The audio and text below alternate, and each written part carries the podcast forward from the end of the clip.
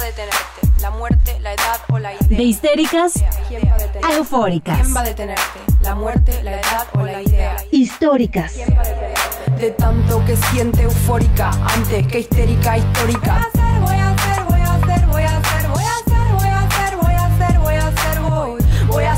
Presidenta. Hola una vez más a todas, todos, todes, los que quieran escucharnos en este nuevo episodio de Históricas. Otra semana estamos acompañándoles para que vengan a escucharnos en nuestras reflexiones. Y como siempre, nos gusta iniciar dándoles nuestras redes sociales para que tengan un poco de contacto con nosotras. Tenemos Twitter, que es arroba históricas-pod. Ahí le estamos compartiendo un montón de cosas todos los días. Y también si necesitan decirnos algo, invitarnos a algo virtualmente o algo así, tenemos también correo electrónico que es eh, históricas.podcast.gmail.com.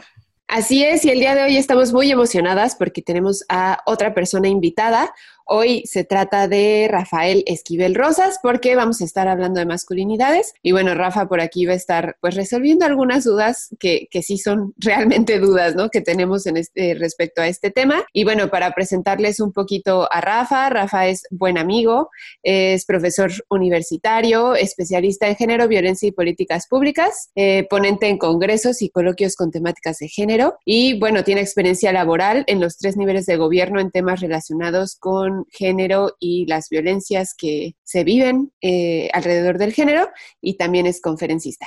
Entonces estamos muy contentas de tener a Rafa aquí en Históricas, nuestro primer invitado hombre y también pues muy contentas de estar abriendo el diálogo, ¿no? Que creemos es algo que en Históricas creemos que es fundamental para ir cambiando poquito a poco el mundo. Entonces, hola Rafa. Hola, ¿qué tal, chicas? Gracias por la invitación. Estoy muy contento de estar con ustedes. Daniela, Nailea, Frida, Greta, neta, muchas gracias. Me siento muy honrado de ser el primer hombre, ¿no? estar presente aquí en Históricas Podcast. Y como tú lo dices, vamos a dialogar, ¿no? Vamos a reflexionar, vamos a tratar de responder estas dudas, estos problemas que, tanto nos aquejan, tanto a mujeres como hombres, y que en ese sentido, eh, pues necesitamos, necesitamos los espacios. Algo que me gustaría decir antes de que comencemos con las preguntas es, y que ya lo habíamos dicho anteriormente en uno de los episodios, es aquí discutimos ideas, no personas, entonces puede que al final del episodio no estemos como en la misma página, pero no pasa nada. Eh, aquí lo importante es abrir el diálogo. Y ahora sí, empecemos. Muchas gracias, Rafa, por acompañarnos. De verdad, yo en lo personal estoy sumamente emocionada. Ayer que estaba sentándome un poquito a, pensar en estas dudas, creo que volaron, o sea, flotaron así un montón de dudas y y más que nada, pues desconocimiento, ¿no? De, de, este tema que tanto leemos porque está muy presente en redes sociales, está muy presente en foros, en discusiones, cada vez está como más latente el tema, pero realmente yo me di cuenta que el conocimiento que tengo es nulo, ¿no? Y la experiencia es nula. Y también algo que decíamos es que nos parece que nosotras no deberíamos hablar directamente de esto, ¿no? Em, hay quienes están ya más adentro en el tema y, por eso decidimos también traer en este caso al invitado. Quisiera empezar, Rafa, que nos contaras un poquito, y, es como de las dudas más generales que compartimos todas, es la diferencia entre la masculinidad y las masculinidades. Por ahí yo me he encontrado con tweets y algunos como textos que mencionan que en general la masculinidad es lo tóxico, ¿no? Y, y lo que tendría que borrarse es la masculinidad, pero quisiera yo más que nada saber, y, y también para quienes nos están escuchando, si nos pudieras aclarar cuál es esta diferencia entre la masculinidad, las nuevas masculinidades, qué es la línea que, que los separa. Claro, Daniela. Eh, podríamos comenzar por, por, ubicar a esa parte de la masculinidad. Y cuando lo hablamos de manera singular, estamos haciendo referencia a esta masculinidad hegemónica, esta masculinidad que está bajo la protección del patriarcado en donde se están manifestando y se están representando eh, diferentes formas de poder, de autoridad que evidentemente siempre va a recaer en el hombre, pero tendría que ser un hombre que reúne ciertas cualidades, ciertas características, por ejemplo, un hombre de entrada heterosexual, eso es fundamental. Segundo, tiene que ser fuerte, tiene que ser valiente, tiene que estar en constante eh, demostración de su poderío, de su fuerza, para, pues, en automático seguir teniendo este control y este poder. Tercera, pues, eh, continuar o contribuir con estas eh, acciones de proveer a los demás, de cuidar a los otros, a las otras. Eh, pareciera que es un manto que se ponen los hombres de, de, superpoder y entonces yo te cuido, yo te protejo, yo proveo y tú no te preocupes porque yo ya estoy aquí, yo ya llegué, ¿no? Esa es como la masculinidad hegemónica, ¿no? Como una visión totalmente centrada en el hombre, pero en un hombre que tiene que ser exitoso, porque ¿qué tipo de hombre serías si no eres exitoso? Le podríamos agregar estas variables de eh, tener recursos. Y ojo, no estoy hablando solamente de una acumulación grande de dinero, sino puede ser en pequeñas proporciones, pero si tú eres el que tienes más, sigues siendo el poderoso. O sea, no se trata de miles, no se trata de millones, se trata de que aun cuando sea poco, tú sigas detentando el poder, ¿no? Que sigas siendo esa figura principal y que a partir de ti, como eh, masculino hegemónico, entonces se empieza a crear el mundo, se empieza a interpretar, se empieza a participar. Es más, yo decido quiénes participan y quiénes no, y también decido cómo participan. ¿Para qué? También yo puedo decidir desde esta masculinidad hegemónica, ¿sí? Algo que se le ha criticado a esta masculinidad es que no da crédito a la otredad. Es decir, no todos los hombres tienen estas características, somos totalmente diferentes. Y en ese sentido, si yo no soy el hombre fuerte, si yo no soy el hombre proveedor, si yo no soy el hombre heterosexual, entonces ocupo como esos lugares debajo de esa masculinidad hegemónica, ¿no? Y entonces, quienes sí lo tienen van a seguir estando por encima de mí. Si no los tienen, pues seguirán a la par o a lo mejor todavía están más abajo. En ese sentido, lo que proponen las masculinidades es reconocer otras formas de ser hombre, saliéndose de esos roles de protección, de autoridad, de poder, de nulo sentimiento, esa es otra de las cosas, ¿no? En la masculinidad hegemónica pareciera que tienes que ponerte este caparazón y no tienes por qué mostrar sentimientos ni debilidad alguna, porque entonces va a venir otro hombre más fuerte, menos débil, más valiente, más aguerrido, más salvaje, que va a tomar el, el control, que va a tomar nuevamente el poder, ¿no? Es como una eterna lucha, ¿no? Una lucha constante entre ver quién tiene el poder, quién tiene la autoridad. Y en el caso de las masculinidades, cuando ya hablamos en plural, no solamente es porque son muchos, sino porque son diversas, ¿no? Es decir, hay hombres que no les interesa estar en constante competencia, no les interesa demostrar quién es más fuerte, no les interesa demostrar quién gana más dinero, quién provee más o cuántas mujeres tiene. Es más, ni siquiera mujeres porque a mí no me pueden gustar las mujeres, ¿no? Pero no dejo de ser hombre, pero bajo esa perspectiva de la masculinidad hegemónica, pues a lo mejor, pues medio hombre, ¿no? O ya estoy como dentro de estas eh, como de estos grupos que son descalificados, porque si no eres hombre masculino eh, eh, hegemónico, heteronormativo, pues entonces entras como en un banco en donde están almacenadas diferentes tipos de personas, ¿no? Con otros gustos, con otras características y que parecía que en automático tienen menos valor y participan de menos formas, ¿no? Ahorita que explicas súper bien qué es esta masculinidad heteronormativa, a mí me gustaría preguntarte cómo afecta esta masculinidad tan tóxica que la tenemos un poquito en este en este término, cómo afecta a las mujeres en sí y también cómo afecta la relación con otros hombres, porque si bien ya la describiste, yo quisiera saber cómo nos afecta como mujeres y en sociedad, porque pareciera que esa, esa espera o ese análisis no, no sigue sin llegar a nosotras, como que se da la masculinidad y ya nada más existe, pero ¿qué pasa con esa masculinidad cuando se pone en el plano de lo social? Pues me parece que, la afectación más directa y más evidente y a lo mejor la más escandalosa termina siendo el feminicidio. Acabar con la vida de estas mujeres. ¿Por qué? Porque son mujeres, porque no son hombres y porque no son poderosas y porque no son fuertes, ¿no? Eso me parece que es como una de las formas más evidentes en las que podremos ver este papel, ¿no? Y cómo las afecta a ustedes. Si bien es como el lado más brutal, pues encontramos también los insultos, encontramos la nula participación, escuchamos eh, que son ignoradas, podemos darnos cuenta que no son tomadas en cuenta, que son rechazadas. En otros casos son solamente utilizadas, ¿no? Objetualizándolas, ¿no? También son explotadas, son engañadas, pareciera que son usadas. Entonces me parece que en ese sentido la masculinidad hegemónica es muy visible, ¿no? Y como tú lo decías, Frida, no solamente afecta a mujeres, también afecta a hombres. ¿Y cómo nos afecta a los otros hombres? Pues en esta lucha constante de estar demostrando, qué hueva estar demostrando a cada rato que yo soy más hombre que tú, ¿Por qué yo tengo que estar siempre demostrando eh, que soy fuerte, que soy duro, que nada me duele, que nada me pega? Estoy limitando, estoy dejando como en una parte de, eh, de, opresión, parte de mi propia naturaleza, parte de mi ser, porque a mí no se me permite llorar, porque a mí no se me permita quejarme, no se me permite. O sea, porque si lloro soy vieja y entonces vieja es ser mal, es algo malo, ¿no? Entonces no se permite, no se permite mostrar los sentimientos, no solamente a tu pareja, ¿no? Porque el hombre tiene que ser rudo, tiene que ser feo, tiene que ser fuerte. O sea, si te cuidas, si de pronto eh, empiezas a cuidar tu cuerpo y no solamente eh, como en respuesta a estos cánones de belleza, sino por sentirte bien, oye, pues me voy a cuidar, voy a estar mejor, se te empieza a criticar porque entonces, ¿qué clase de hombre eres? O sea, un hombre no se pinta el cabello, un hombre no se depila la ceja, un hombre debe traer así pelo en pecho, vello, vello púbico, ¿no? Y puede estar eh, sin playera en las playas mostrando axila, mostrando pecho, pero porque soy hombre y yo tengo en automático esos derechos. Y quienes no los tienen, pues son esas personas que están obligadas a cambiar, ¿no? A comportarse de otra manera. En ese sentido, los hombres también sufrimos de esta eh, masculinidad hegemónica.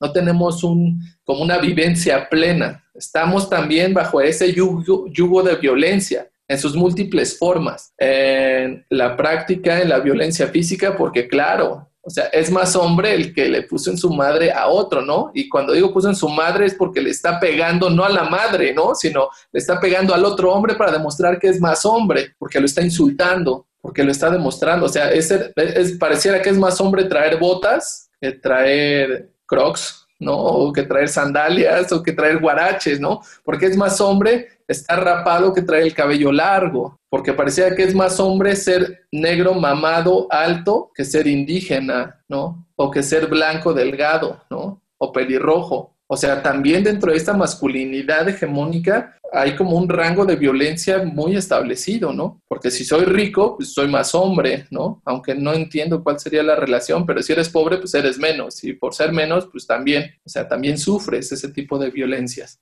Me encanta cómo lo, abordas porque eh, no sé si es a propósito, pero abordas este binarismo, ¿no? Abordas este lo opuesto que eh, si bien ahorita lo estás abordando dentro de los hombres, el si estoy rapado soy más hombre que si tengo el cabello largo, si soy más fuerte que si, o sea, si tengo músculo, pues que si tengo brazos debiluchos, eh, el pelo en pecho, ¿no? O sea, pero al final, y lo estás abordando dentro de la masculinidad y como hombres, pero a final de cuentas creo que es parte del binarismo del género, ¿no? O sea, si, si pensamos en el otro lado de esto que acabas de describir, describiríamos a una mujer bajo sus estereotipos. El cabello largo, el tener brazos delgados, el no tener pelo en pecho, el, el no tener pelo punto, ¿no? A menos que sea en las cejas y en la cabeza.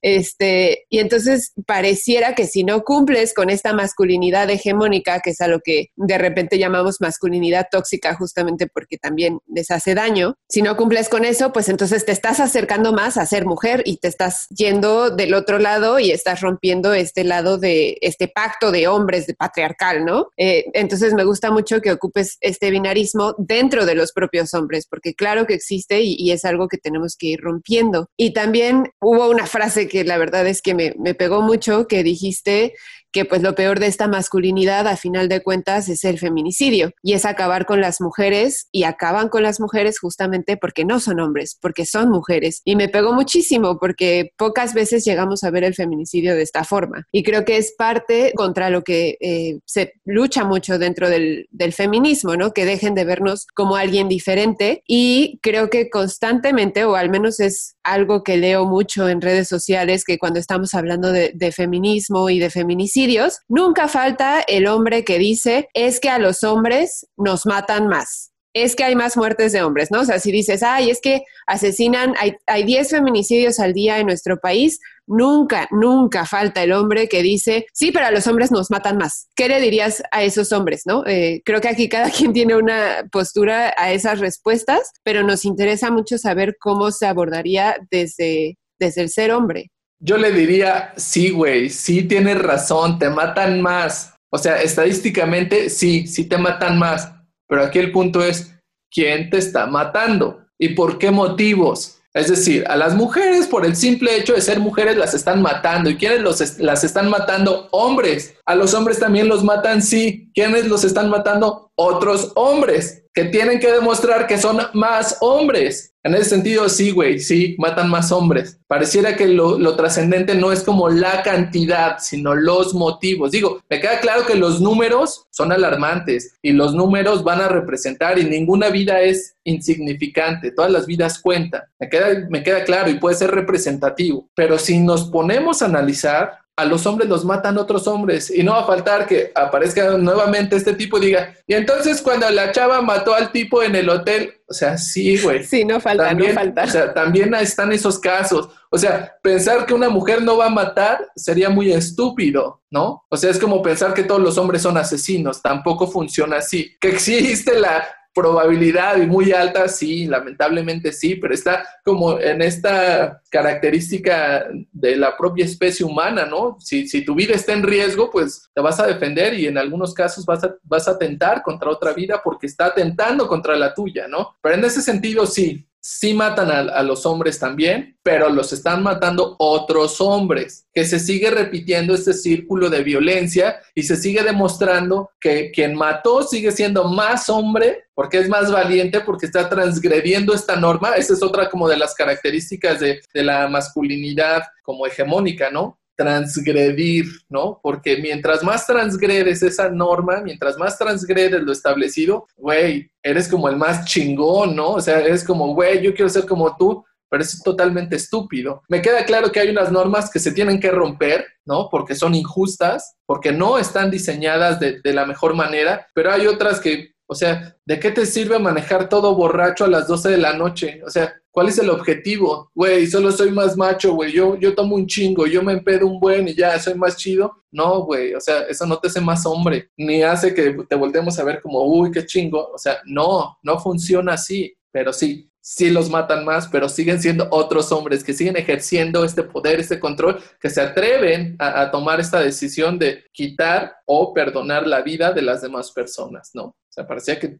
estos hombres tienen ese poder. Y la neta es que estoy completamente de acuerdo. Yo siempre he dicho que que en, este, en esta visión machista, ¿no? Y en esta visión patriarcal, como que los hombres no se dan cuenta de que también están siendo súper observados, ¿no? Y creo que es lo último, o bueno, ya como que en la conversación lo dirás tú, pero yo siento que ya es parte de lo que los hombres se van dando cuenta cuando ya están inmersos en esta deconstrucción. Y hablo de la palabra deconstrucción porque creo que es una otra palabra que hemos escuchado mucho en redes sociales, ¿no? Como hombre me estoy deconstruyendo, o ya estoy deconstruido, pero hablamos de esta deconstrucción como la misma deconstrucción que las mujeres hacemos al entrar al feminismo, ¿no?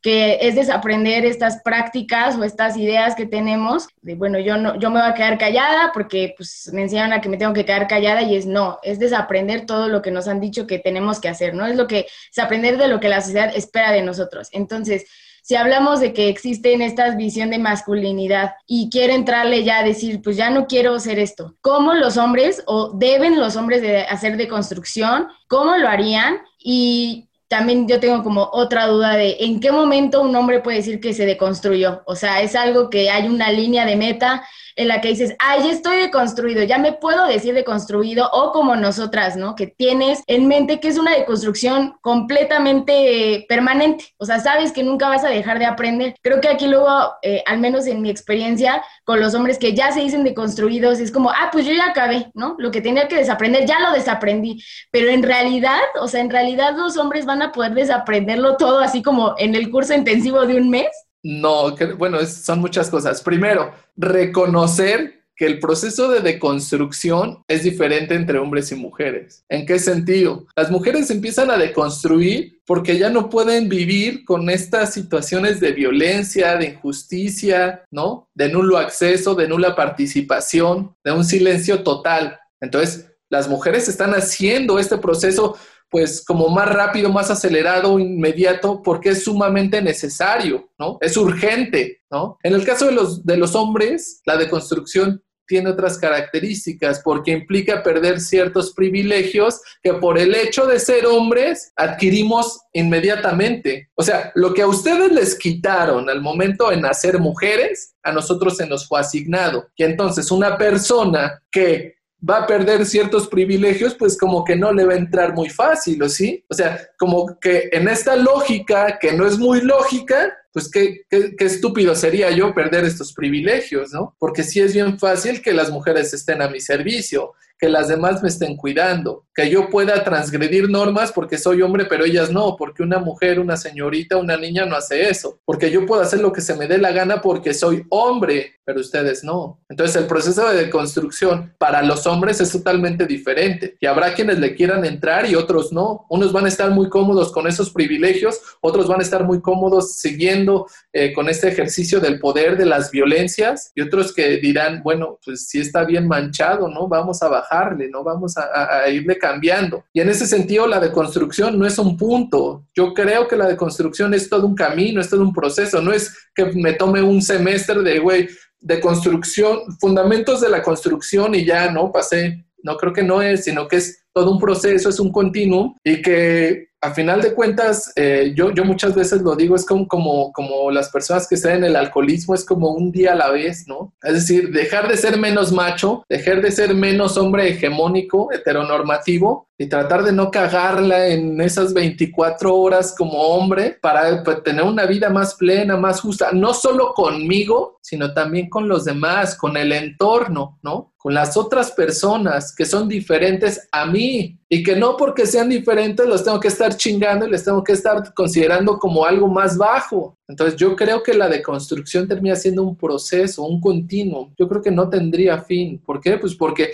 así como vamos quitando cosas, en el entorno aparecen otras y entonces hay que analizarlas, hay que aprenderlas o hay que desaprenderlas y hay que proponer otras alternativas, otras vías. Creo que, bueno, ustedes no nos pueden ver en las pantallas, pero todas estamos moviendo la cabeza así de sí, sí, sí, todo el tiempo con, con lo que nos está diciendo Rafa. Y algo que estuvimos eh, discutiendo entre nosotras previo a grabar este episodio era si los hombres tienen un lugar en los feminismos. Entonces, ahorita cada quien va a dar su perspectiva de, de qué pensamos de esto, porque hay toda una eh, discusión al respecto, donde muchas mujeres dicen que pues no, que los hombres no tienen lugar en los feminismos. Y para mí justamente va a esto que decía Rafa, de la deconstrucción es el día a día, la deconstrucción es un día a la vez, tanto para ellos como para nosotras. Y creo que dentro de esta visión de que los hombres no tienen lugar en el feminismo es la idea de ver el feminismo como un movimiento de mujeres y para mujeres. Y para mí, Greta, o sea, y esta es mi perspectiva, no es así. Para mí el, feminismo es un movimiento para acabar con el sexismo, la explotación sexista y la opresión. Y esta es un, una definición de, de, la feminista Bell Hooks, que es de mis definiciones favoritas. Y de hecho ella misma dice que es su definición favorita. Ella solita se echa flores y dice es mi definición favorita porque demuestra que los hombres no son el enemigo, que no es una persona en específico que es el enemigo del feminismo, sino que en realidad es todo el sistema que termina oprimiendo a las mujeres. Pero esto no implica que los hombres no son parte de estas opresiones, ¿no? Ya bien lo decía Rafa, no pueden llorar, tienen que ser el sustento económico, tienen que, eh, inclusive se matan más entre ellos. Y yo sé que esto para muchas feministas es como, ay, o sea, y, y sarcásticamente, ¿no? Pobrecitos hombres que se matan entre ellos. La verdad es que para mí sí es un problema, porque creo que a final de cuentas ese problema termina siendo reflejado entre nosotras. Entonces, si a mí me preguntan si los hombres pueden ser feministas, no me interesa la etiqueta, ¿no? Eh, formalmente no me interesa si se quiere o no llamar feminista, lo que sí quiero es que empiece por ese camino, empiecen por ese camino de la deconstrucción y no me refiero a que entren al feminismo yendo a las marchas, yendo a nuestros conversatorios, no, no necesariamente, sino abriendo sus propios espacios, discutiendo masculinidades y si nosotras continuamos con la idea de tu hombre y feminismo, no, hazte para allá, vete al rincón, creo que no estamos abriendo ese espacio para la deconstrucción. Y el lenguaje, a final de cuentas, sí es importante, y entonces me estoy retractando un poco, ¿no? Y para mí los hombres sí tienen espacio dentro de esta palabra llamada feminismo, porque el lenguaje, claro que es importante, e inclusive, eh, por ejemplo, cuando hablamos de los centros para hombres que ejercieron violencia, son hombres que ejercieron violencia, no son hombres violentos, porque si tú les pones la etiqueta de hombres violentos, pareciera que no se pueden deshacer de esa etiqueta y que siempre van a ser hombres violentos. Pero si la violencia la ponemos en el verbo, en el ejercer, hombres que ejercieron violencia, entonces las acciones pueden cambiar y pueden dejar de ejercer violencia. Para mí, los hombres sí tienen espacio en, los feminismos, pero a su manera, o sea, e, en, en la deconstrucción de las masculinidades, porque repito, a mí de nada me sirve que me acompañes a la marcha. Prefiero que te quedes en casa a discutir con tus amigos a quién has violentado y cómo has violentado y cómo se violentan entre ustedes. Eh, pues sí, me gustaría escuchar a las demás en, en qué opinan si los hombres tienen espacio en los feminismos. Para mí también últimamente ha sido una pregunta-respuesta de mucho pensar y, y, creo que todavía no tengo así como mi postura, digamos, 100% segura, ¿no? Completa. Pero mm, a mí sí me mueve un poco cuando escucho a un hombre denominarse feminista, como que hay algo que no me conecta más porque últimamente pues ha habido situaciones, ¿no? De hombres que se denominan feministas, que comparten todo el tiempo contenido feminista en sus redes sociales y al final terminan ejerciendo algún tipo de violencia contra su pareja, incluso llegando al feminicidio, ¿no? Por ahí hay un caso muy reciente de, una pareja que el hombre compartía todo el tiempo contenido feminista en, redes sociales y al final pues terminó eh, matando a, a la mujer, ¿no? Ahí es donde yo no logro completamente digamos, concretar esa idea de que un hombre pueda eh, llamarse feminista, porque creo que de cierta manera la palabra o la etiqueta, como queramos llamarle, a nosotras como mujeres nos otorga un grado de responsabilidad, ¿no? Cuando tú te nombras feminista, sabes que hay cosas que tienes que ir cambiando y que vas a estar modificando todo el tiempo. Y en los hombres todavía lo siento como una manera de ser aceptado en otro grupo social o de legitimarse con otro grupo social, ¿no? Como eh, ir como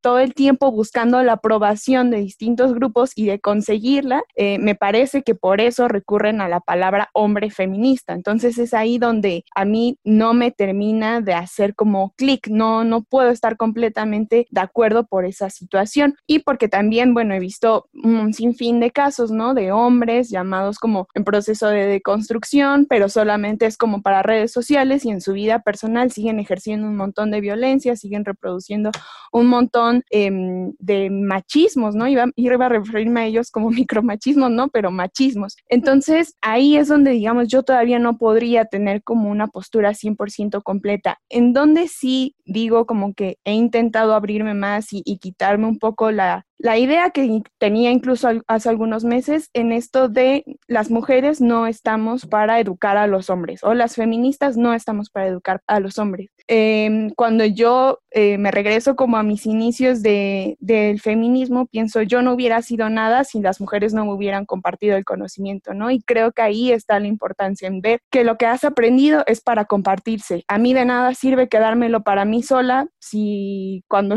yo deje como de, de pensar así, se va a extinguir esa, esa, esa forma de pensar, ¿no? Necesito compartirlo, necesito que se socialice ese conocimiento para que llegue a más personas. Y sí, o sea, intenté como cambiarme el chip en ese sentido, ¿no? No, no voy a educar, voy a compartir el conocimiento. Y claro que tengo distinciones, ¿no? Tampoco voy a pasar dos horas explicándole a alguien que se la pasa comentándome en Facebook de una forma agresiva, burlándose de mis, de mis posts. Ahí es donde sí marco una diferencia, ¿no? Digo, aquí, o sea, esta persona no quiere escuchar y solamente lo está haciendo con la intención de mofarse, de reírse, de seguirse burlando, pero después me encuentro con hombres, con amigos, compañeros, incluso familiares que tienen dudas muy genuinas, ¿no? Y que yo las traslado a otras cosas que no me atraviesan a mí. Yo también tengo esas mismas dudas genuinas con otros temas. Entonces ahí es donde digo, bueno, todos estamos viviendo un proceso social, digamos, de desaprender y aprender nuevas cosas. Y entonces yo, Daniela, mi postura es como estar más abierta a compartir el conocimiento y hacerlo siempre desde el diálogo y desde el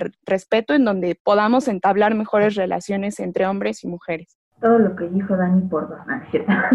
Eh, yo coincido mucho con la postura de Dani porque a mí también me, hace mucho ruido, me incomoda el hecho de que los hombres se quieran llamar o autodenominar feministas. Por mis experiencias, porque a lo largo de toda mi vida he convivido con hombres sumamente machistas y que ahorita se quieran como disfrazar de feministas, a mí eso me molesta. Pero también creo que ya esta discusión está muy desgastada de si pueden o no pueden. Creo que incluso el hecho de que un hombre se autodenomine feminista o aliado es como bandera roja de no lo es.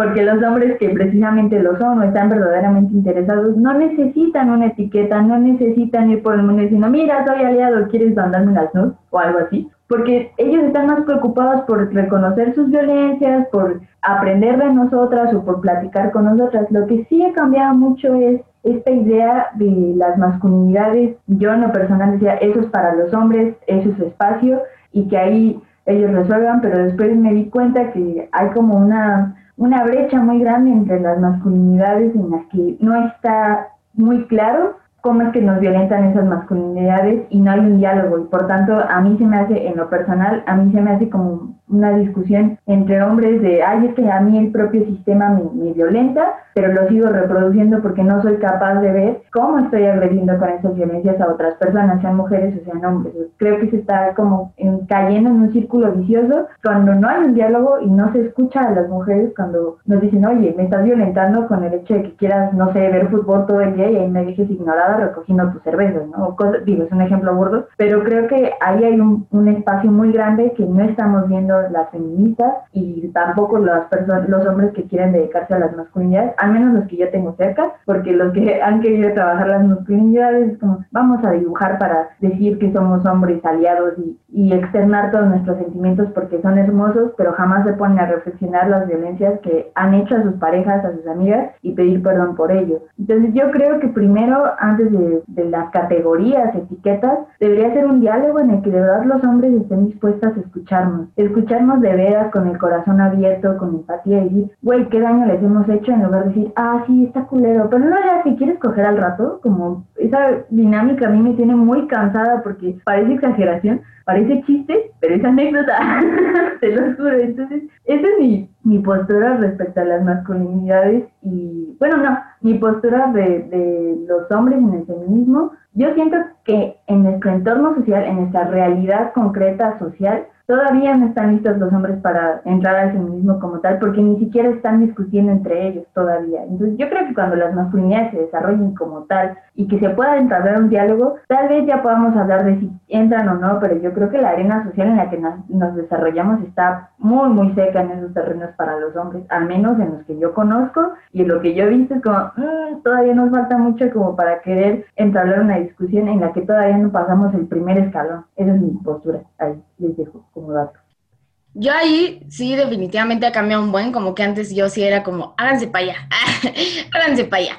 Eh, pero ahora, y también ha sido mucho eh, escuchando a Greta, ¿no? Que ella siempre ha dicho, no, yo creo que sí.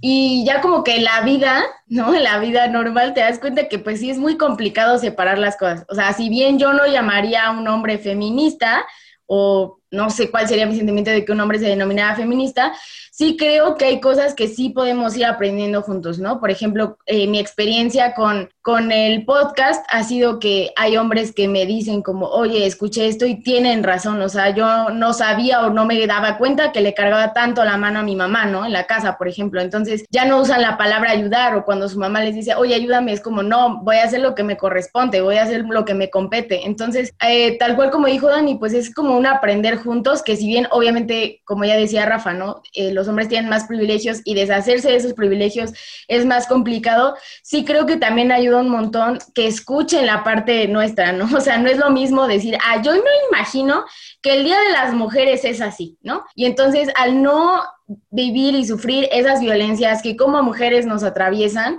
pues para ellos puede ser más simple de lo que realmente es, pero cuando te sientas y lo hablas, y dices, no, es que para mí, por ejemplo, ¿no? no es salir a la calle y ya como tú. Para mí lo de menos es que me asalten, ¿no? Lo de menos es que me quiten mi teléfono. Ya estoy hablando de, de cosas más grandes, ¿no? Que alguien quiera transgredir y me y toque alguna parte de mi cuerpo, que me secuestren, que me violen, o sea, son muchas cosas las que yo tengo que pensar antes de salir de mi casa. Entonces, cuando hablas de esas cosas, siento que hay formas en las que los hombres pueden abrirse y decir, sí, claro, no, o sea, tienes razón. Y, y si nos vamos a que yo a lo mejor no soy un hombre, eh, como decían, no, no, porque soy hombre voy a asesinar a alguien, pero sí me doy cuenta de que estoy reproduciendo violencias que si escalan, ¿no? Y si dejo que escalen, lleguen a cosas más graves, pues me voy a detener desde ahora, ¿no? Y voy a parar esas violencias desde ahora porque estoy a tiempo de hacerlo Y sí, yo creo que no hay forma en la que ellos entiendan el por qué las mujeres le entramos al feminismo hasta que no lo hablemos. Y he tenido casos de éxito cercanos, así casos de éxito, con hombres cercanos, ¿no? Que es como desde que yo me autonombré feminista y dije, mi, o sea, mi estilo de vida es feminista y voy a, a, a partir todo desde el feminismo y desde mi deconstrucción y desde mi, ya no quiero ser lo que era.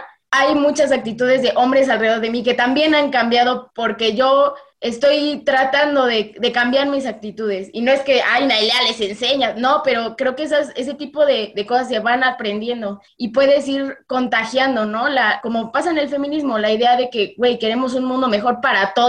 O sea, ya, ya basta de violencia, ya basta de todo lo que nos está atravesando a todos. Si queremos un mundo mejor, hay que darle todos parejo.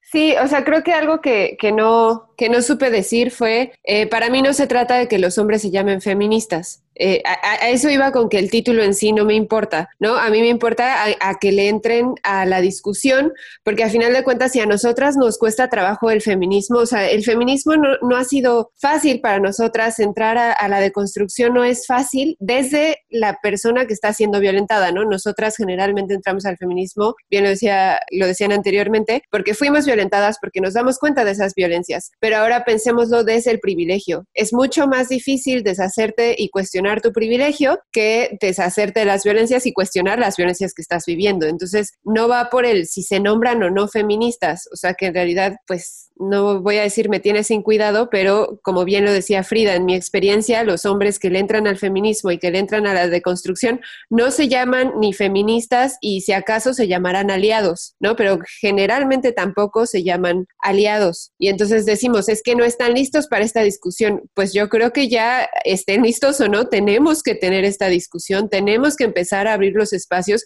porque si no, nunca van a estar listos. O sea, nunca nadie está listo para que le quiten sus privilegios o para cuestionar sus privilegios. A nadie le gusta. Entonces, creo que tenemos que abrir la discusión fuera de si se van a llamar o no feministas. A eso iba y porque abriendo la discusión podemos llegar a una mayor deconstrucción que si bien lo decía Rafa, ¿no? Hay como un punto de ya llegué a la deconstrucción y creo que ese es nuestro mayor problema con los hombres, que vemos que dicen, ay, soy hombre deconstruido, pero siguen ejerciendo violencia. Pues lo mismo pasa con nosotras. Somos feministas, pero seguimos ejerciendo violencias sobre otras mujeres mujeres sin querer hacerlo. Y entre nosotras como amigas nos lo decimos, decimos, oye, no sé, nadie me dice, ¿no? Oye, Greta, ¿has pensado que esto es repatriarcal y que está haciendo, que estás violentando a tal mujer? Ah, no, pues sí, sí es cierto, no lo había visto, wow, ¿no? O sea, cambio esta perspectiva. ¿Por qué no podemos hacer eso con los hombres? Si comprendemos que las mujeres feministas estamos en un proceso de deconstrucción, comprender que los hombres también están en ese proceso, pero sobre todo que ellos lo comprendan, que ellos comprendan que no hay un punto en el que ya llegaste y ya llegaste a la meta, toma, dame esos cinco. No, o sea, pues ya iniciaste y síguele, porque esto es de todos los días. No sé, Rafa, ¿tú qué opinas? Yo creo, insisto, yo creo, los hombres no pueden participar del feminismo. ¿En qué sentido? Es un movimiento que es creado por mujeres para mujeres que buscan tener mejores condiciones. Partiendo de esa idea de que es un conjunto de prácticas, relaciones, filosofías, formas de vida creada específicamente por mujeres, yo creo que los hombres no tendrían como un, un acercamiento, o mejor dicho, no podrían entrar a ese circuito. Ojo, no quiere decir que el feminismo solo tenga beneficios para las mujeres, no. Si bien es una organización, es un movimiento que va a buscar mejorar las condiciones de vida de estas mujeres, en automático estaría teniendo una influencia en los hombres. En ese sentido, creo que los hombres tendrían que crear estos mismos mecanismos, así como los crearon ustedes, las mujeres, crear estos nuevos mecanismos para que dentro de los mismos hombres empecemos a crear estos diálogos, estas reflexiones, estas nuevas prácticas y que en automático también se vea un reflejo de las mejores, de las mejoras en las condiciones de vida de estas mujeres. Es decir, no es que estén peleados, no es de tú eres mujer, tú allá y yo soy hombre porque no pueden estar juntos. No, no, no, no se trata de estar peleados, se trata de cambiar las condiciones condiciones en las que tú participas de manera directa en tu vínculo más cercano. Y no me refiero a que las mujeres no sean mi vínculo, a lo que me refiero es que en este vínculo de privilegios, en este grupo que tenemos entre los hombres, como de hermandad, de somos hombres y aunque la caguemos somos unidos y somos muchos, en estos círculos se tiene que empezar a hablar de todo este cambio, de todo este proceso. Podemos considerar la entrada de chicas Sí, corremos el riesgo de, ay, pues rólala, preséntala, ¿qué onda? Vamos al cine. O sea, se corren esos riesgos, ¿no? Y también si llega un hombre a, estos grupos feministas, oh, ya llegó ese güey, que lo invitó él, no vengas aquí de opresor. O sea, se corren esos riesgos, pero ojo, yo lo que propongo es, si bien las mujeres están organizadas, crean sus nuevas formas, los hombres tendríamos que ir por eso, crear estas nuevas formas, estos nuevos diálogos para que desde sus propias trincheras, desde sus propios puntos, tengamos una repercusión en el otro. En, el ideal sería que tuviéramos mejores beneficios y mejores condiciones de vida. Y creo que en ese sentido, el feminismo, yo no estaría peleado con él, ¿no? O sea, si tu feminismo lo que buscas es que las mujeres tengan mejores condiciones, adelante, qué chido, qué bien. Pero no me puedo quedar en el, pues qué chingón, organícense y entre ustedes reconozcanse y entre ustedes mejoren sus sus formas de vida, no, sino ya lo hiciste tú, ahora lo hacemos nosotros y entonces podemos como armonizarlo, ¿no? Entonces yo creo que los hombres no participan del feminismo, pero participan de otras formas que a lo mejor no se llaman feminismo, pero que a lo mejor podrían tener cualidades muy parecidas, ¿no? Y cuando hablo de parecidas, hablo de que busquen una mejor eh, forma de relacionarse con las, con las demás personas, que sea un poco más libre, que, que exista más respeto a la diferencia, a la otredad. ¿no? Con respecto a si existen los hombres aliados, me parece que, la palabra tal cual aliado termina siendo como peyorativa, ¿no? Es como si, si yo me autodenomino aliado, lo primero que me va a llegar va a ser una bola así de insultos, de burlas, por un lado de las mujeres y por otro lado de otros hombres. Entonces, más allá de decir yo soy aliado, es como no, güey, ni soy aliado, yo estoy en mi proceso sí de deconstrucción, pero como decía Greta, no me interesa ponerme una, una palabra, una etiqueta, ¿no? Es decir, sin necesidad de decirlo, o sea, no necesito decir, hey, chicas, soy aliado, me invitan. Hasta donde yo recuerdo, Greta, nunca te dije, güey, soy aliado, ¿me invitas? No, yo no tengo por qué ir por la vida con una playera que diga, soy tu aliado, ¿no? Y, y como decía Frida, güey, manda pack o algo así. No, no funciona así. Es como, yo soy porque quiero ser congruente y, ahí hay otra conversación. ¿Quién termina siendo 100% congruente? Por eso les digo que es como el día a día. Yo por más que hoy, después de esta plática, tenga el espíritu de sí, güey, lo hicimos, tratamos de incidir, tratamos de reflexionar, a lo mejor en cinco horas ya la cagué y ya cometí un acto estúpido y violento contra otro hombre o contra otra mujer, ¿no? Pero es como, ah, no lo tengo que hacer. Entonces, a mí me parece que, el término de, de aliado, aliade,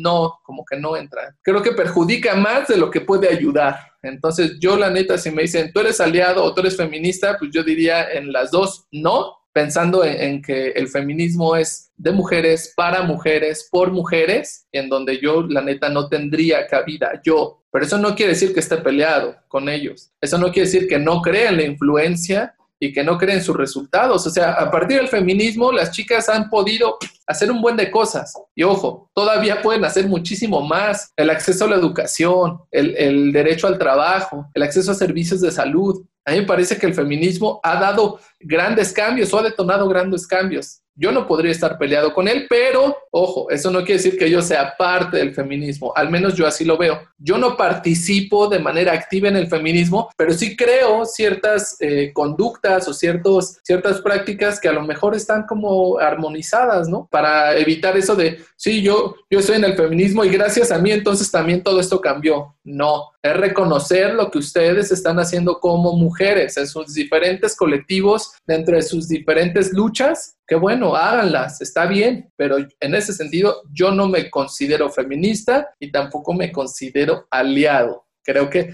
tendría que encontrar otro, otro término para, pues, para yo entrarle, ¿no? Para yo decir, ahora soy esto, aunque nuevamente quedaríamos en las etiquetas de, y bueno, ¿y qué es eso, no?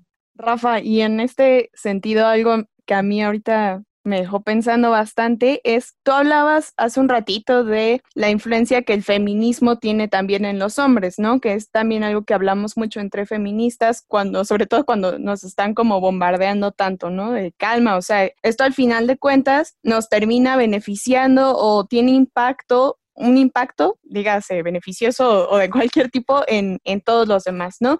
Y en todas las demás. ¿Tú dirías que las nuevas masculinidades son parte del feminismo, o sea, que surgieron gracias al feminismo, o de dónde viene como esta discusión también de las nuevas masculinidades? Voy a sonar atrevido, pero yo diría, no surgieron por el feminismo. ¿En qué sentido? Cuando se habla de masculinidades, y, hace rato lo mencionábamos, que era como eh, aquellas eh, formas que se alejaban como de un modelo, ¿no? Muy establecido, como estandarizado, como que tendrías que cumplir ciertos criterios para ser hegemónico, pareciera que las otras masculinidades nunca existieron. Por eso cuando se critica eso de nuevas, no es que hayan surgido a partir del feminismo. A mí me parece que existían desde que existía este sistema hegemónico, ¿no? Este sistema patriarcal, han existido, pero a lo mejor no se les había volteado a ver, no se les había puesto atención en que existían otras prácticas. Es decir, creo que todos hemos conocido a un abuelo, a un padre, me estoy refiriendo a esas otras generaciones que sí eran amorosos, que sí lloraban, que sí te, te pedían una disculpa o te ofrecían una disculpa, ¿no?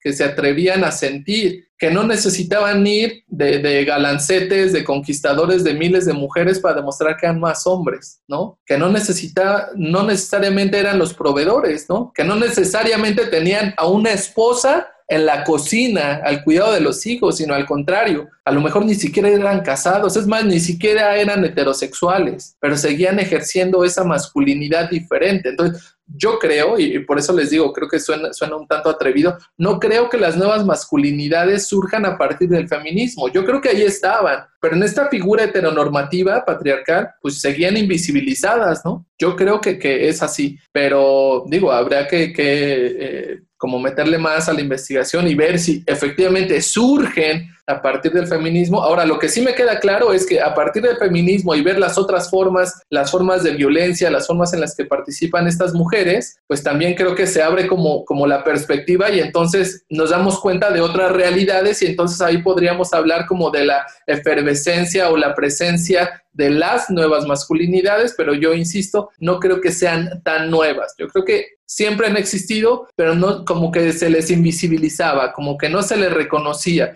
como que de esas no se hablaban, ¿no? Creo. No sé, ¿ustedes qué piensan? Yo creo un poco que eh, no necesariamente surgen a partir del feminismo, porque bien dices, ya existían, el punto es que no les habíamos puesto atención, pero creo que sí tienen espacios dentro del feminismo en cuanto estamos pero repito, o sea, dentro de esta definición de feminismo que, va en contra de un sistema, ¿no? Que va porque para mí, nuevamente, no es un movimiento de mujeres para mujeres, debería ser un movimiento que busca destruir el sistema opresor a partir de la diferenciación sexuada.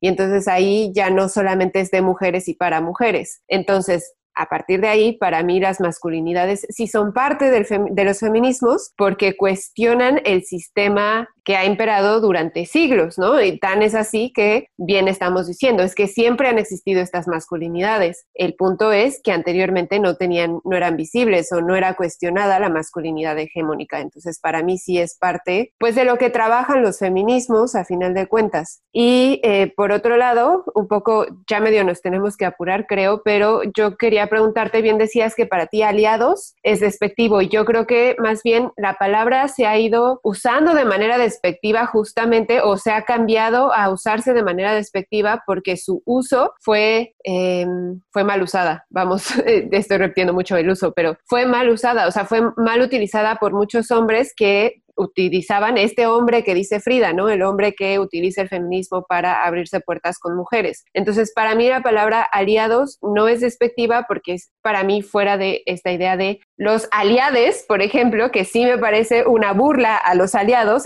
los aliades con E, me parece burla a justamente este machito que va diciendo por la vida, hola, soy feminista, ¿quieres tener sexo? Pero el aliado no. Pero entonces yo diría, ¿qué palabra? O sea, porque siento que así como nosotras tenemos la tranquilidad y el refugio de la palabra feministas y saber que estamos en esa deconstrucción, ¿tendrías alguna palabra para referirte a un hombre que está deconstruyéndose o que está intentando apoyar el movimiento feminista desde algún lado. Escuchaba a Marcela Lagarde que si bien ella no se, no, cuando firma sus libros siempre utiliza la palabra sororidad y que cuando un hombre le pide que lo firme, ella dice, yo no puedo usar con él la palabra sororidad, pero puedo usar con él la palabra solidaridad. Y me pareció muy valioso porque entonces es, estamos juntos, juntas en esto, ¿no? O sea, hay solidaridad para esto y no los hace un lado, a pesar de que dice, no, no vas a hacer, no voy a generar el mismo lazo contigo que generaría con una mujer, pero podemos generar el lazo de la solidaridad y me pareció muy bonito. Entonces, para ti, ¿existe alguna palabra así en donde los hombres puedan sentir que están en este techo de deconstrucción, como para nosotras ese techo es la palabra feminista? No he pensado como en una palabra que, que, que, como que me dé este resurgimiento, ¿no? Como esta nueva cualidad, como esta evolución, ¿no? No lo he pensado. A mí me parece que, que sigo siendo un hombre, ¿no? O sea, creo que si le busco otra, tendría que negar todo lo que soy, toda mi naturaleza, y creo que pues, dejaría de ser yo. A mí me parece que, que, lo que tendría que cambiar sería como los significados. Más allá de crear un nuevo concepto, una nueva palabra, tendríamos que cambiar pues, lo que se relaciona a ella, estas prácticas, e, esta forma de hablar, esta forma de participar, ¿no? Yo podría decir, pues creo que ese, ese tendría que ser el verdadero significado de ser hombre, más allá de lo que podemos imaginar, ¿no? De, ah, el pinche macho, violento, violador, agresor, insultador, secuestrador y todas las formas de violencia que se pueden ejercer. Creo que tratar de buscar otra palabra mm, me, causa conflicto. Tendría que dejar de ser yo, ¿no? Como, en mi naturaleza. Y sería como negar algo que a final de cuentas soy. Y, es que si bien los hombres durante mucho tiempo hemos ejercido las violencias, pues también sería eh, como muy utópico pensar que algún día se van a erradicar. Y a lo mejor estoy siendo muy apocalíptico, pero lo, yo, yo pensaría que se, lo importante sería tratar de reducirlo a lo mínimo posible, ¿no? Creo que eliminar la violencia prácticamente es imposible por sus múltiples formas, por sus múltiples sujetos que, que, participan dentro de, este, dentro de esto que llamamos violencias, a lo mejor sería imposible erradicarlo, pero bueno, lo que sí podemos es como contenerlo, como evitar que se siga reproduciendo o que se siga incrementando, creo, creo, creo que va por ese lado. Y no, créeme, no, no lo he pensado como en una palabra como para yo, porque ni siquiera eh, el concepto de hermandad, ¿no? Porque es como, güey, sí es una hermandad, pero seguimos repitiendo como esos patrones hegemónicos, güey, en donde somos varios morros y todos hablamos de viejas y de desnudos y de chelas y de alcohol y somos más chingón y de fútbol. Entonces caemos como en el mismo estereotipo, ¿no? Como de cosas que como que reflejen que sí soy muy, muy macho, muy, muy hombre. Entonces creo que no. Y con respecto al, al IADE, ahí me causó, me causó conflicto cuando lo mencionas, porque si bien nosotros hemos estado hablando aquí de, de esta heteronormatividad, cuando hablamos de las otras formas, ¿no? De, de, en las que se reconoce eh, la especie humana, pues entonces se vuelve creo que más complejo. ¿No? Porque ahorita solamente estamos, pareciera, hablando de lo que viven los hombres y las mujeres y qué hay de los que se identifican y se reconocen como algo que ni es hombre ni es mujer. Entonces, esa exclusión, esas formas de violencia, esas formas de participación son todavía mucho más distintas y en la mayoría de las veces más crueles que las que vivimos, ¿no? yo quiero hacer una acotación súper importante de lo que acaba de decir Rafa, que precisamente esto de buscar un, concepto, una nueva palabra para categorizar o catalogar a los hombres que están en su proceso de construcción, creo que no necesitan una palabra porque buscar ese tipo de conceptos es eliminar al hombre propio de esta lucha y esta construcción de una sociedad mejor. Entonces creo que es fundamental que dejemos de buscar ciertos conceptos porque nosotras como feministas no buscamos un concepto nuevo, sino redefinirnos como mujeres y hacer una sociedad mejor. Entonces a mí me parece maravilloso como lo plantó Rafa, es como, wow, alguien entendió mi cerebro por primera vez en la vida. Porque también esta idea de, de buscar nuevos conceptos para categorizar a los hombres hace que se legitime esta idea de que odiamos a los hombres, pero realmente no los odiamos a ellos, los hombres como tal, sino sus masculinidades que tanto nos quieren. Y creo que si seguimos buscando ese tipo de conceptos, los estamos eliminando totalmente, eh, de hecho estamos eliminando el problema real y ya no estamos buscando la creación de un hombre mejor o un hombre que pueda ser más humano, sino otro sujeto social que nos encaje mejor a nuestras posibilidades, pero va a seguir habiendo hombres, hombres en la, en la categoría de masculinidad tóxica que va a seguir reproduciendo lo mismo porque sigue siendo esa construcción que está programada de alguna forma a seguir haciendo daño y entonces es como echar a, un cajón aparte a todas esas personas que no quieren entrar en la deconstrucción. Es como, no, a ver, tenemos que empezar desde cero y decir, los hombres no a fuerzas tienen que ser violentos, los hombres pueden ser de otras formas sin quitar esa categoría de hombre o ese, esa palabra de hombre. Entonces creo que Rafa lo puso genial, genial, genial. Gracias por estar aquí y existir. Pues creo que todas, la neta, podríamos seguir hablando de esto un montón de tiempo, pero ya para ir cerrando, porque pues el tiempo apremia.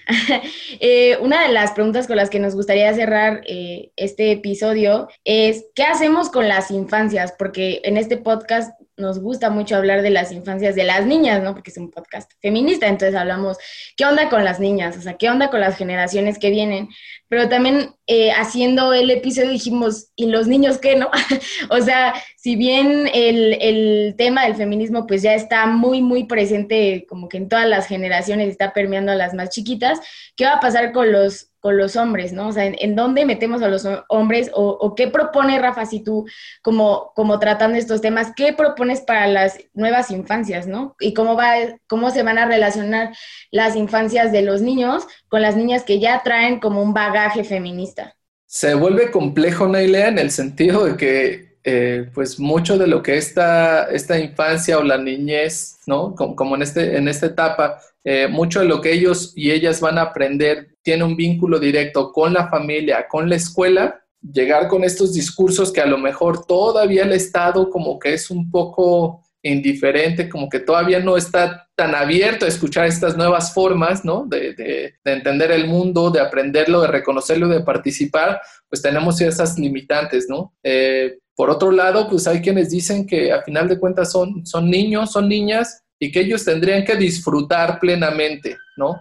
y que ya va a llegar un momento en donde tendrán que decidir qué, creen, cómo participan, cómo se desenvuelven, como, como desde una postura de autoconciencia, ¿no? De regulación, de entender cuál es la dinámica social. Y es muy válida esa postura. La otra está en una crítica hacia ella de, ok, sí, hasta que tenga una mayoría de edad, un, un, reconocimiento del Estado como ciudadano que puede ejercer derechos, pero mientras tanto ha sufrido durante 18 años infinidad de violencias, ¿no? Entonces, lo que ellos dicen es, pues se pudieron evitar muchísimas atrocidades, ¿no? En esos 18 años, si hubiéramos implementado otras formas, otras medidas. En ese sentido, creo que eh, quienes van a jugar un papel fundamental en este proceso de aprendizaje, de deconstrucción, es inminentemente la familia. Pero ojo, no cualquier familia, es una familia que ya tuvo estos acercamientos y que ya tuvo unas prácticas distintas porque podremos decir, no, pues sí, en casa, con la familia, hoy lo vemos con el proceso educativo, hay una crisis, ¿no? Muchos dirán, pues sí, estamos mejor en familia. Neta, estamos mejor en familia cuando hemos sabido que hay infinidad de problemas, ¿no? Y no tanto por los recursos, sino por las dinámicas que se llevan al interior de la familia. En ese sentido, no podríamos estar seguros que las familias pueden ser como encargadas de generar estos nuevos círculos, estas nuevas prácticas, ¿no?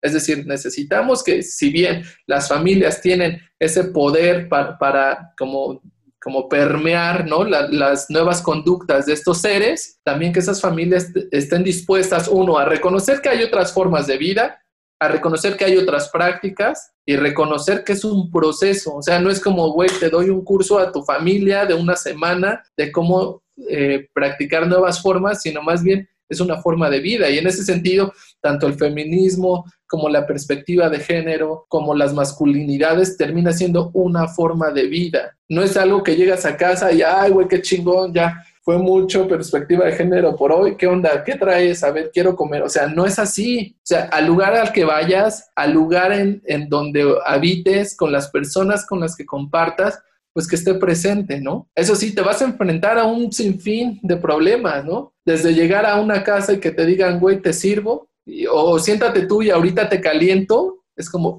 que no nos vayamos tan lejos como en la del amigo o la casa del primo, sino que lo vemos en casa, ¿no? O sea, ¿cuántas veces ha sucedido que mamá siempre está al servicio del otro, ¿no? De los otros, ¿no? O que las morras, las, niñas no pueden estudiar porque su aspiración eh, pues está muy limitada, ¿no? Está esperando a que llegue alguien y que pues, se va a casar y para qué estudia, ¿no? Si pues, que estudie el otro, ¿no? O medio estudia, mejor que se dedique a trabajar, porque producir dinero es lo de hoy, ¿no? Y vaya que es complicado, ¿no? Pero creo que eh, es una forma de vida, o sea, no podríamos pensarlo como solo lo ocupo en un, en un lugar durante un determinado tiempo. Creo que tiene que ser constante. Y en ese sentido te enfrentas, insisto, a muchísimas problemáticas.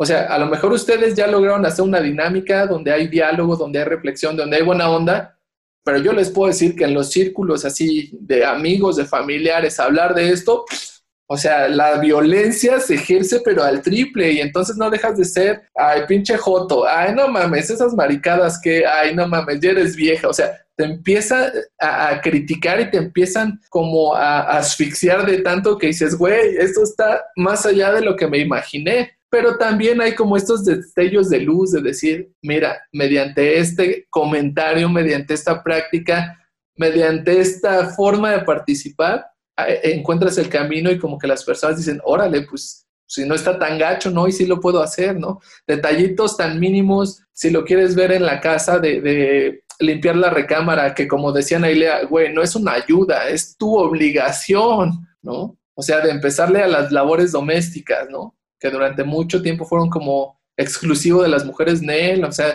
la neta no es por presumir, pero cocino bien chido, ¿no? Y me gusta cuando hago aseo y no por eso soy menos hombre, ¿no? Así como me gusta cocinar, me gusta hacer aseo, pues también me gusta ver películas y me gusta estar acostado. Y también se siente chido cuando mi esposa, por ejemplo, que, que ahorita podría ser, oh, no le digas mi esposa, ¿no? Porque no es objeto, pero ok, pensando en, como en el, la relación que tengo con Mirsha, es como, te caliento y acá va cámara una vez, pero entonces yo preparo la cena, ¿no? De ah, cámara. Es como ir acompañando, ¿no? Es como, no sé si complementar porque pareciera que es, es como algo amputado, ¿no? Pero sí es como, como trabajar en el equipo, ¿no? Es decir, no tengo por qué ser el proveedor. Muchos van a criticar, sobre todo las familias, es que cómo no la mantienes, qué clase de hombre, güey. O sea, ella estudió, ella tiene su empleo, ella gana su lana, ella decide en qué se lo gasta. Yo no, yo no llego y a ver, dame cuánto ganaste, ¿no? Y yo decido qué comprar. No, o sea, tú decides, tú cómpratelo. No, es que tú cómpratelo en lo que tú quieras. Y si yo tengo un varo, pues muy romántico sería como 50 y 50, ¿no? Pues sí, con un varo nos compramos un chicle, un dulce y los dos no lo comemos. O a lo mejor me lo como yo porque ella dijo, yo no quiero. Porque tampoco es que forzosamente se lo tenga que comer, ¿no? No es que forzosamente tengamos que estar ahí Es como, sé más libre, respeta, participa. Entonces, eh, regreso un poco al punto de, la, niñez. Necesitamos que ellos vean, si bien no podemos llegar con ese discurso, ya no hagas eso porque eso está mal y eso nos está oprimiendo y eso es violento, sino más bien como, oye, o sea, lejos como de decirle lo que tienen que hacer, es ven, acompáñame y hagámoslo juntos. Es como mostrarles sin que sea directo, porque, porque muchas veces es, lo que a lo mejor eh, nos sucede con las marcas, ¿no? Cuando estamos comprando. Si algo nos caga es que nos vendan cosas. A pesar de que queremos comprar, si algo nos caga es que nos vendan cosas de, hey, ocupa este nuevo bolígrafo porque es el más importante y todos de, no, güey, no, güey, gracias. Pero si en lugar de decirte, güey, ocupa esto, es como, ¿ya viste qué chidas están mis notas a dos tintas? Muchos dirían, órale, o sea, lo puedo hacer a dos tintas, va, no está tan mal. Entonces, yo soy más fiel de el ejemplo, sin necesidad de ser como tan persistente, tan invasivo, de es que lo tienes que hacer, es como, güey, ven. Yo, algo que, que, sucede mucho cuando, cuando mis amigos llegan acá, a, casa, a su casa, yo cocino, ¿no? ellos me dicen, güey, yo llevo chelas, cámara, tú traes chelas, yo aquí preparo de comer, ¿no? Y entonces, como, güey, cocinas bien chido, güey, oye, ¿cuándo vamos otra vez a tu casa a echar este, eh, pues, comida, ¿no? Ver el partido, sí, güey, ¿no? O sea, está chido, pero es como en el ejemplo, porque también me pasó de, no, eso es violento, no lo haga, lejos de ayudar, como que era más hartante, más pesado y terminaba siendo un caos. Aprendí que es mejor como en el ejemplo, sin necesidad de decirlo, como hacerlo y como mandar ese mensaje sutil y que lo cachen. Y si no lo cachan, bueno, pues ni pedo, ¿no? En mí no quedó, trate de hacerlo y habrá muchos que sí lo cachen y digan, sí, güey, tienes razón, va, ya no le hago, ¿no? Qué tremendo todo. Creo que este definitivamente se volvió ya en mi episodio favoritísimo. Yo creo que lo voy a escuchar un montón de veces. Em, la discusión y bueno, la plática más que nada está buenísima, pero además nuestro gran invitado Rafa nos trae la histórica de esta semana y, bueno, nos trae un mujerón del que nos va a contar un poquito. Eh, ella es Tere Estrada, así que Rafa, si quieres dar la histórica de esta semana, el micrófono es tuyo. Gracias, Daniela. Sí, pues eh, me parece que la histórica del día de hoy tiene que ser Tere Estrada. ¿Por qué? Y voy a dar algunas razones. La conocí, no digo, conocí su obra, eh, que es Sirenas al Ataque, Historia de las Mujeres Roqueras Mexicanas de 1956 al 2006 y a mí la neta es que me encanta la música. Y conforme iba creciendo y conforme iba empapándome de esto, de los, de, los feminismos, del género y todas estas cosas que están relacionadas, pues encontré el texto de Tere Estrada y ella en este texto, en este libro, empieza a dar cuenta del papel de las mujeres dentro de la música mexicana, específicamente el rock, que durante mucho tiempo pues ha sido totalmente masculino, ha sido sexualizado y entonces pareciera que es un, un, ambiente en donde las mujeres no tienen eh, como participación o no tienen reconocimiento. Y lo que hace Ter Estrada es que le da voz, porque también es un trabajo eh, periodístico, empieza a entrevistar a diferentes mujeres que tuvieron esta presencia en diferentes épocas del, del rock en México, entonces nos cuentan cómo vivían, ¿no? Si para un hombre vivir de la música es complicado, o sea, para las mujeres todavía es triplemente complicado, porque aparte se enfrentan a los problemas de la maternidad, se enfrentan a que la industria está liderada por hombres, se enfrentan a que su mayor objetivo pareciera es embarazarse y entonces no pueden tener una carrera. Muchos de los que manejaban a los grupos pues no confiaban en las mujeres porque a final de cuentas iban a embarazar, iban a ser madres y pues se quedaba, ¿no? O las mujeres tenían que portar como ciertos elementos estéticos en, la vestimenta, ¿no? Porque son mujeres y tienes que enseñar y tienes que exhibirte, cosas que a los hombres no se les pide, ¿no? No se les critica. Y entonces también empieza a dar cuenta de estos sucesos históricos, de cómo mujeres fueron transgresoras y me gusta, ¿no? Tener, por ejemplo, a mujeres que por primera vez graban, o sea, el primer grupo de mujeres mexicanas grabando un disco, eso es importantísimo, porque ahora tenemos que los festivales ahora quieren como mantener estos criterios equitativos, ¿no? De 50-50, y que dicen, no hay mujeres, o sea, mujeres hemos tenido en la música desde los años 60 y a nivel profesional y grabando y haciendo giras, ¿no? Entonces, eh, me parece que, que, el texto de Ter Estrada de Sirenas al Ataque sería muy bueno que, que, que le echaran una, una ojeada. Y pues la histórica, es Ter Estrada, esa es mi recomendación de hoy, arroba Ter Estrada me parece es, y pues ahí, ahí para que le, le echen lectura y oído, porque también es, es socióloga, es escritora, es eh, multiinstrumentista, cantante, entonces eh, les comentaba que no hace mucho hizo una colaboración con varias chicas que están relacionadas con la música. Entonces, el último sencillo que yo le escuché fue Madre del Rock and Roll y ahí está disponible a través de plataformas eh, digitales pues, para que le echen eh, una escuchada y puedan ver que las mujeres organizadas hacen cosas bien chidas, la neta. Me encanta cuando traemos históricas que siguen siendo parte de este mundo en carne propia, porque creo que eso implica que todavía podemos aprender muchísimo de ellas y que podemos acercarnos a ellas y quién sabe, ¿no? Inclusive tal vez escribirles y pues acercarnos todavía más a ellas y en este caso, por ejemplo, Ter Estrada que sigue teniendo, o más bien que tiene redes sociales, que tiene Instagram, que tiene eh, Twitter, pues pues sí es como una gran oportunidad para acercarnos a ellas y sobre todo cuando se trata de mujeres que pues han sido invisibilizadas durante tanto tiempo, ¿no? Ter Estrada, la verdad es que yo no sabía de ella hasta que Rafa nos la propuso y me parece muy valioso lo que hace, me parece muy valioso que inclusive ella misma se dedica a rescatar mujeres en el rock. Entonces, pues muchas gracias Rafa, gracias por estar por acá en Históricas. Creo que sí fue uno, ha sido uno de los episodios que más aprendizaje nos, nos ha dejado. Yo me voy con muchísimas dudas. Y pues si ustedes tienen dudas, también acérquense a nosotras. Eh, ya saben, en, en Twitter, históricas-pod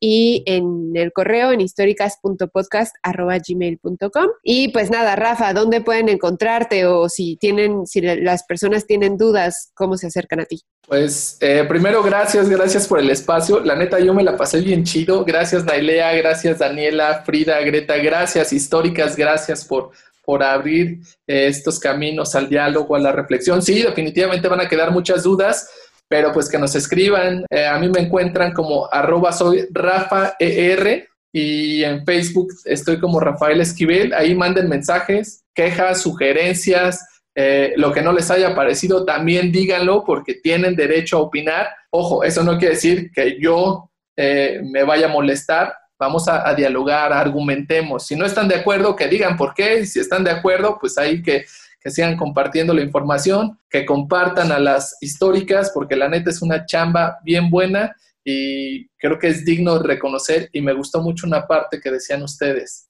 Históricas termina siendo como como un bien que va a dar cuenta para futuras generaciones de lo que se hizo. Entonces, eso a mí la neta me encantó y ya habrá tiempo de volver a colaborar, de estar cotorreando y por lo pronto cuídense mucho, pórtense bien, coman frutas y verduras. Aliméntense sanamente. Nos vemos. Bye. Históricas. Tu compañía sonora y sorora.